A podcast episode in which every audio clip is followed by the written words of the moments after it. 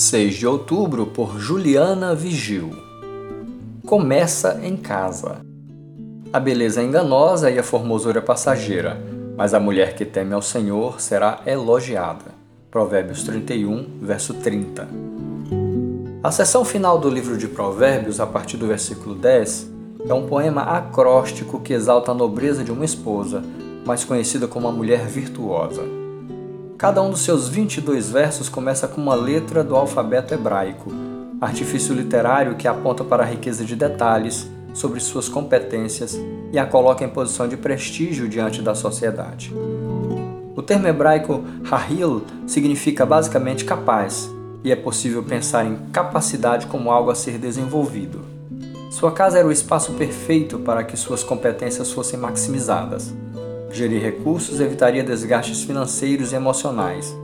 Grandes investimentos requereriam um olhar acurado, especialização, avanço intelectual, o que gerava impacto significativo na vida de outras pessoas.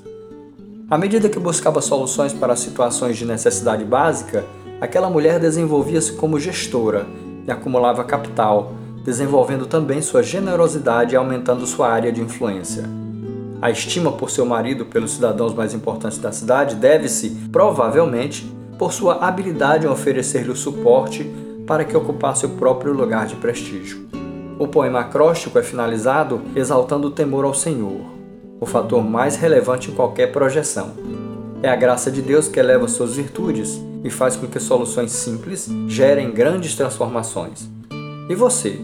O que fará hoje que proporcionará grande relevância na sociedade amanhã?